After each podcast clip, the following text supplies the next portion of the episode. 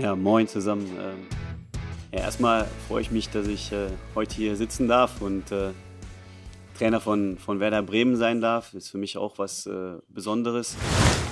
Der 6. Juni 2021. Es ist der Anfang unserer Reihe Was bisher geschah, präsentiert von unserem Partner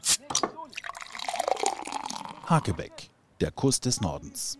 Nach dem Abstieg in die zweite Bundesliga muss sich Werder schnell neu aufstellen. Thomas Schaaf war nur eine Interimslösung, die Trainersuche ein Auswahlprozess über viele Wochen, den es so noch nie gegeben hat.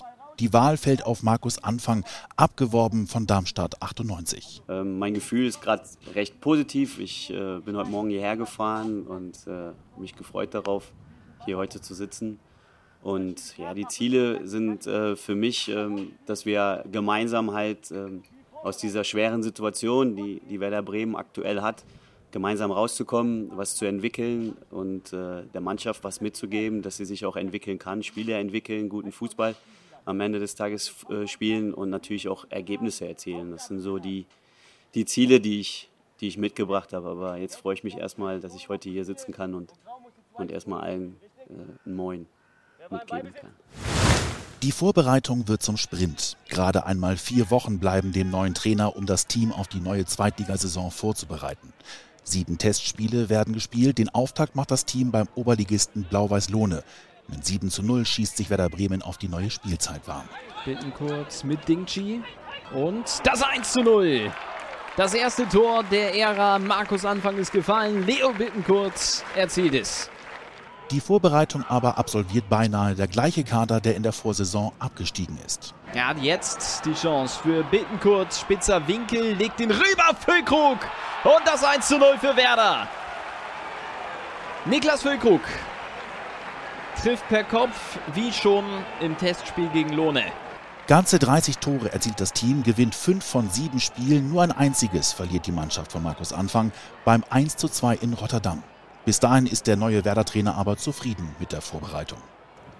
Ja, ich glaube, dass wir schon im Trainingslager schon viel gearbeitet haben. Wir haben, glaube ich, auch eine richtig gute Halbzeit gegen Zenit gespielt, die erste Halbzeit. Ich glaube, da hat man schon gesehen, dass die Jungs viele Sachen auch gut umgesetzt haben. Ähm, aber das wird halt dauern. Das ist ein Prozess, der wird halt dauern. Und ich habe es eben schon ein paar Mal, paar Mal gesagt, die, die Fluktuation im Kader, die, die kann natürlich recht schnell eintreten. Und dann müssen wir halt schauen, wie schnell wir das dann auch wieder auffangen. Also im Moment aktueller Stand, glaube ich, ähm, haben die Jungs ähm, bisher eine, eine, ordentliche Vorbereitung hingelegt nach der schweren Saison, aus der Werder Bremen jetzt gekommen ist. Und ich glaube, wir haben auch ähm, vernünftige und gute Resultate erzielt, die uns auch dann so ein bisschen das Gefühl geben, dass wir in der Lage sind, auch Spiele so zu gestalten, dass wir gewinnen können. Und das ist auch ein positives Gefühl. Das Problem aber bleibt. Werder muss Transfererlöse erzielen. Milot Rashica wechselt aus Sicht von Werder zu guten Konditionen auf die Insel zu Norwich City. Bislang aber sind erst drei Spieler neu dazugekommen. Neben Nikolai Rapp und Lars Lukas May auch Anthony Jung von Brøndby Kopenhagen. Ja, da ist er doch. Der Puls. Aber es sollen noch weitere folgen. Werder geht offensiv mit den Transferplanungen um. Ich muss ganz ehrlich sagen, ich rechne noch mit allem drum und dran, also junge Spieler, ähm, aber auch äh, äh, der andere Spieler, ähm, der uns ähm, ja auch vielleicht noch ein bisschen Geld bringt, plus Neuzugänge, durchaus noch mit einer Zahl von circa 15 bis 20 Transfers. Wir wissen ja um die Situation, die bei Werder Bremen ist. Und äh, na klar, jeder Trainer, ich, das ist glaube ich was ganz Normales. Und ich glaube auch hier im Verein, jeder hätte sich natürlich gewünscht, ähm, dass wir direkt einen Kader zusammenbauen können, so äh, dass wir wissen, mit diesem Kader werden wir durch die Saison gehen. Ähm, die Voraussetzungen haben wir aber aktuell nicht. Und die können wir auch nicht ändern. Wir müssen die Situation so annehmen, wie sie jetzt ist wenn man einen Trainer fragt, dann will er natürlich immer mit einem Kader äh, starten, mit dem du auch am Ende dann die Saison bestreitest. Das ist nicht möglich gerade aktuell. Deswegen, ähm, wir, wir beschweren uns nicht darüber, wir sind im permanenten Austausch. Wir, wir versuchen die, die Kader äh, oder den Kader dementsprechend ähm, zusammenzustellen, aber es hat auch viel damit zu tun, was sich dann auf dem Markt bewegt. Und äh, ich habe aber nicht einmal in irgendeiner Form negativ darüber gedacht, äh, ich bin auch schon ein paar Mal danach gefragt worden, jetzt hat man noch den Kader und mit dem Kader kann man ja auch starten und mit dem Kader kann man ja auch durch die Saison gehen.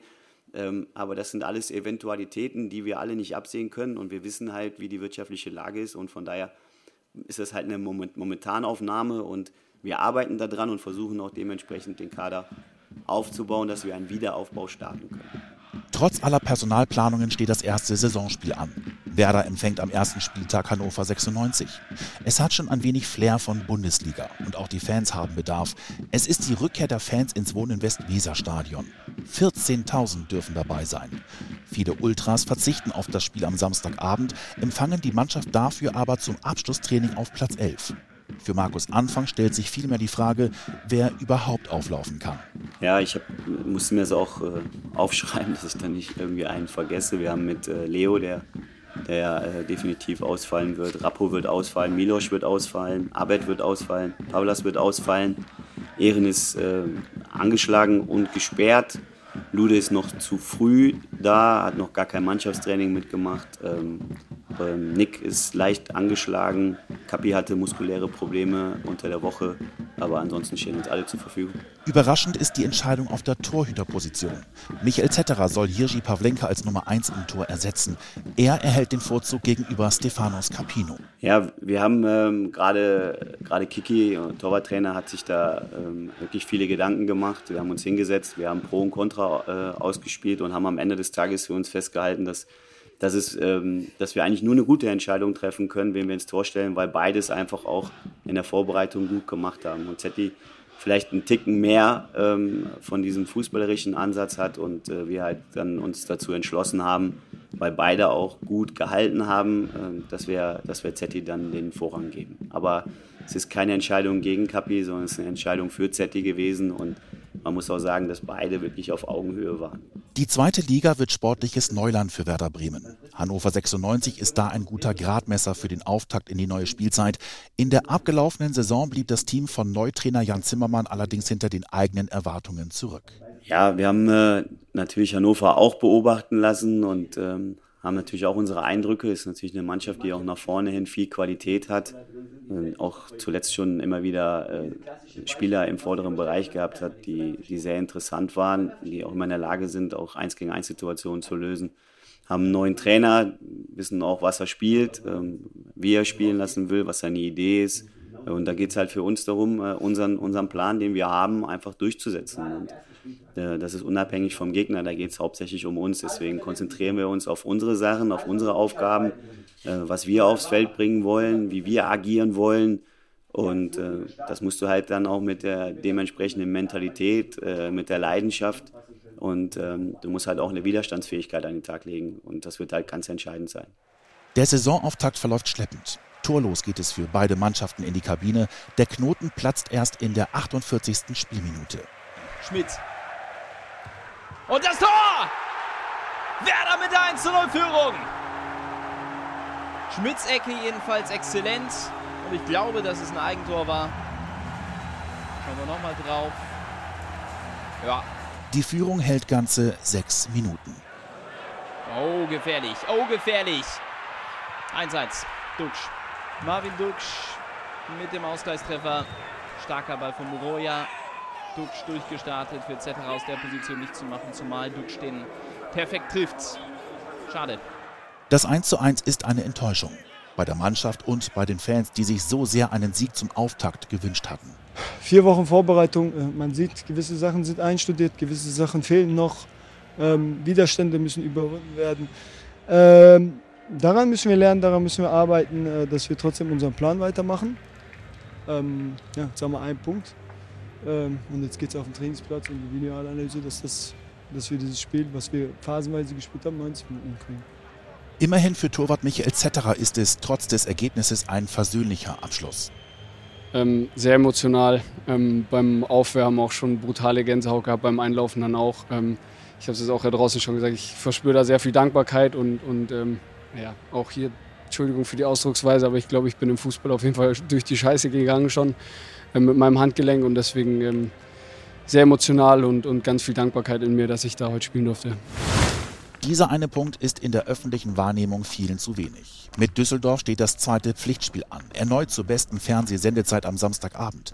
Ein Topspiel der zweiten Liga und ein Gegner, der von außen betrachtet in Sachen Kaderumbau ein Jahr weiter scheint als Werder Bremen. Düsseldorf selber kenne ich natürlich ganz gut aus meiner Vergangenheit, habe das doch immer so ein bisschen beobachtet.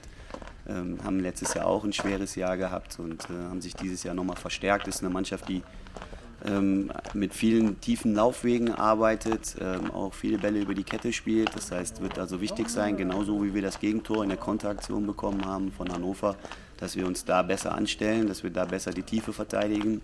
Das wird schon entscheidend sein für uns. Es ist eine Mannschaft, die mit vielen Positionswechseln arbeitet ähm, im kontrollierten Spielaufbau und die gegen den Ball auch äh, recht früh anläuft und äh, sehr aggressiv anläuft. Das wird schon auf uns warten und eine Mannschaft, die natürlich ähm, aufgrund dessen, weil sie jetzt schon ein Jahr so zusammengespielt haben und dann noch kontinuierlich verstärkt worden ist, ähm, die halt auch gewisse Automatismen haben, weil sie halt schon ein Jahr zusammengespielt haben. Also das, das wartet auf uns. Das wird die Herausforderung werden und der werden wir uns stellen. Und da werden wir alles dafür tun, ein gutes Spiel zu machen und am Ende drei Punkte mitzunehmen. Die Merkur Spielarena ist an diesem Abend mit 18.000 Zuschauern gefüllt. Sogar ein paar Werder-Fans haben sich Karten sichern können. Dieses Duell mit dem Vorjahresachten der zweiten Bundesliga ist ein Glücksfall für die Fernsehanstalten und könnte eine kaum bessere Werbung für die neue Spielzeit der zweiten Bundesliga sein. Und vielleicht gibt es ja jetzt auch gleich nochmal eine Möglichkeit. So wie hier Romano Schmid und Sargent. Sargent! 1-0. Handspiel wird hier noch reklamiert. Das gucken wir uns gleich an. Aber zunächst mal steht hier der Treffer. Das dauert jetzt dem Fortuna-Publikum ein bisschen zu lange, aber da ist er dann. Rufen Hennings 1-1. Nach dem Doppelpack gegen Sandhausen sein drittes Saisontor. Bitter für Werder. Maximal schlechter Auftakt natürlich. Diesen zweiten Durchgang. Der Vorteil, es ist Zeit genug, das Ganze zu korrigieren. Eckball jetzt hier. Hoffentlich zumindest ist da Freude für Grün-Weiß mit dabei. Am zweiten Pfosten das Tor.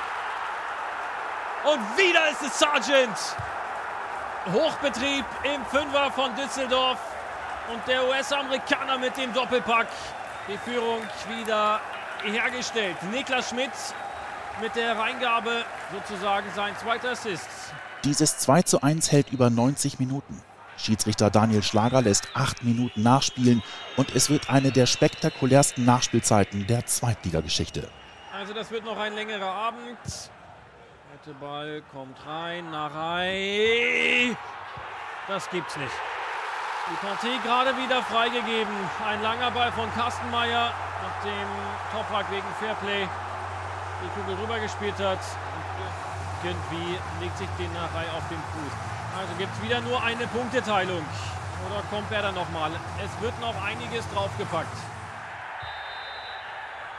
Jetzt gibt's Strafstoß. Völlig verrückt, was hier los ist in der Merkur Spielarena. Ein Handspiel-Foulspiel von Narei. Denn er traf zuerst den Gegner und dann den Ball. War zu spät in der Situation. Also jetzt gibt es nochmal das Duell Maxi Eggestein gegen Florian Kastenmeier. Eggestein läuft an und macht's. 3-2. Der Düsseldorfer Jubel weit nur kurz.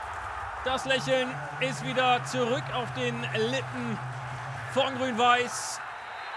Die drei Punkte, sie sind da. Der erste Saisonsieg für Grün-Weiß.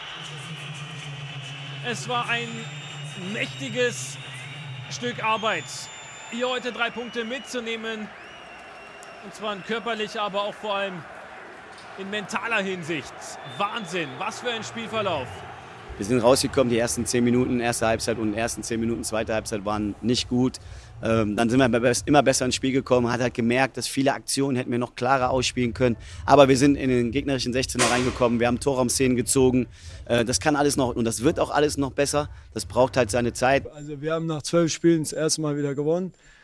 Äh, es ist ein sehr, sehr schönes Gefühl, weil wir es wirklich auch vermisst haben, weil wir es den Fans schulden, den Mitarbeitern, dem ganzen Verein geschuldet haben, einfach mal wieder zu gewinnen. Ähm, Deswegen war es wichtig, nicht aufzustecken. Ähm, Riesenrespekt an Maxi, der da hingeht in der 92. Minute, 95, was auch immer, und den Ball reinhaut.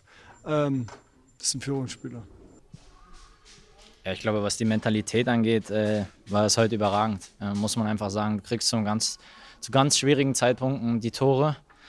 Ähm, auch die schwierige Anfangsphase musst du erstmal überstehen und dann so die Halbzeit zu Ende spielen, was wir, finde ich, sehr gut gemacht haben. Deswegen, ähm, charakterlich war das, war das schon in Ordnung.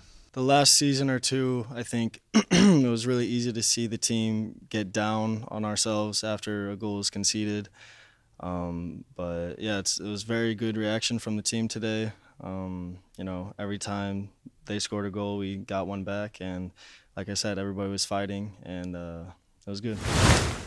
Dieses 3 zu 2 gibt Rückenwind. Der DFB-Pokal ist bekanntlich stets der Saisonauftakt für die Erstligisten. In diesem Jahr reist Werder mit zwei Pflichtspielen im Gepäck an die Bremer Brücke.